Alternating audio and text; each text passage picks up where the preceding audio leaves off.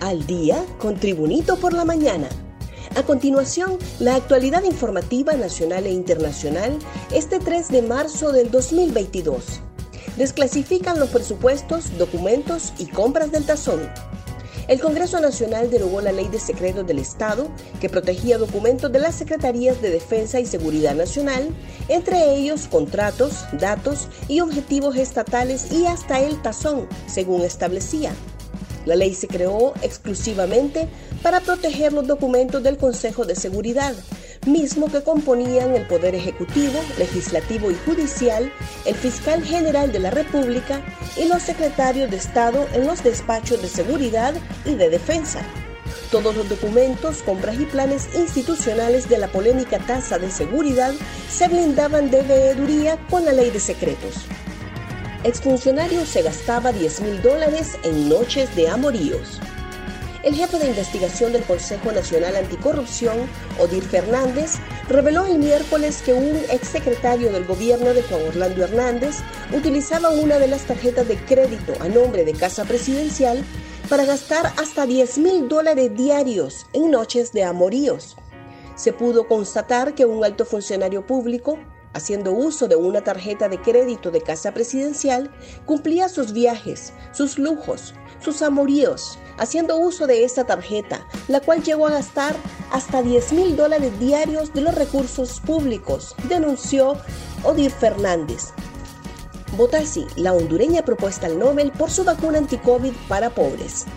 La científica hondureña María Elena Botassi fue nominada al Nobel de la Paz por una vacuna anti-COVID para la India, que según dijo AF es la primera para los pobres, sin limitaciones de patentes, de bajo costo y dirigida a cerrar la brecha de equidad global y a descolonizar.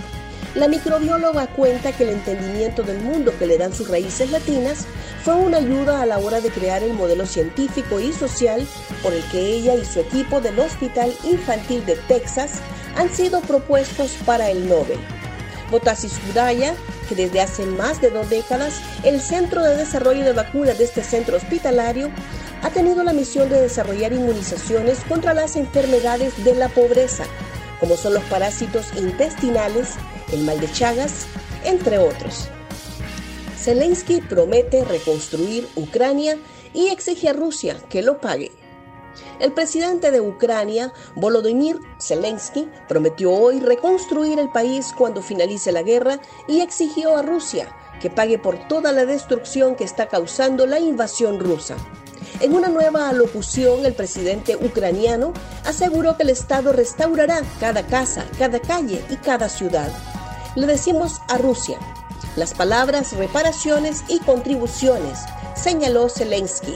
El mandatario hizo estas declaraciones después de que las fuerzas rusas bombardearan ayer la Catedral de Asunción en Kharkov, la segunda mayor ciudad de Ucrania y ubicada en el este del país. Bad Bunny y Brad Pitt se pelean en el trailer del Bullet Train. La película de acción Bullet Train presentó este miércoles su primer trailer en el que aparece el reggaetonero Bad Bunny peleándose contra Brad Pitt a bordo de un tren de alta velocidad en Japón. En el potente reparto de Bullet Train también figuran Sandra Bullock, Joy King, Andrew Cohen, Stacey Beats, Michael Shannon, entre otros actores. La película se estrenará el 15 de julio del 2022 y cuenta con la dirección de David Leitch, un experto en el cine de acción gracias a títulos como Atomic Blonde, Deal Paul, entre otros. Más noticias nacionales con Tribunito por la Mañana identifican red criminal de tramitadores en consulados.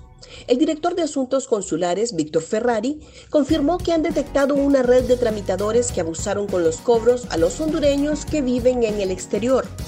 Todo diciembre y enero no se generaron citas consulares, según afirmó Ferrari. Al mismo tiempo, explicó que cada consulado decide dar citas de emergencia o internas. El problema era que el gobierno anterior no tenía control de estas citas de emergencia. Entonces, cada consulado dio la capacidad de citas que podía dar por día. El funcionario contó que descubrieron de 43 a 80 citas de emergencia diarias, sumadas a las citas que ya se habían dado por Internet.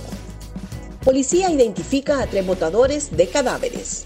A la orden de los fiscales correspondientes pusieron este miércoles a tres miembros de la pantilla 18, después de haber sido capturados cuando iban a votar los cuerpos de tres supuestos rivales, una jovencita y dos muchachos, en San Pedro Sula Cortés. Los detenidos fueron identificados como Josué Noé López Mairena, alias El Guapo, originario y residente en la colonia Montebello, y Brian Enrique Rosas Sinclair, el gato, de la colonia Planeta. También fue detenido un menor conocido como el Frijolito, originario y residente en la colonia Montebello. A los sujetos les decomisaron un arma de fuego y un vehículo turismo. Olimpia Royal Platense y es el nuevo líder del clausura. Olimpia es el líder momentáneo del torneo clausura de la Liga Nacional al derrotar de visita 3 por 0 a Platense en un partido de la octava fecha desarrollado en el Estadio Excelsior de Puerto Cortés. Los Leones llegaron a 16 puntos y desplazaron a los Jaibos, que tienen 15, y que este jueves cierran la octava jornada visitando al Honduras de El Progreso, mientras que los porteños, que pagaron caro sus fallos en ataque, siguen en el sótano de la tabla, con 7 unidades y últimos en la clasificación acumulada con 13. Gracias por tu atención. Tribunito por la Mañana te invita a estar atento a su próximo boletín informativo.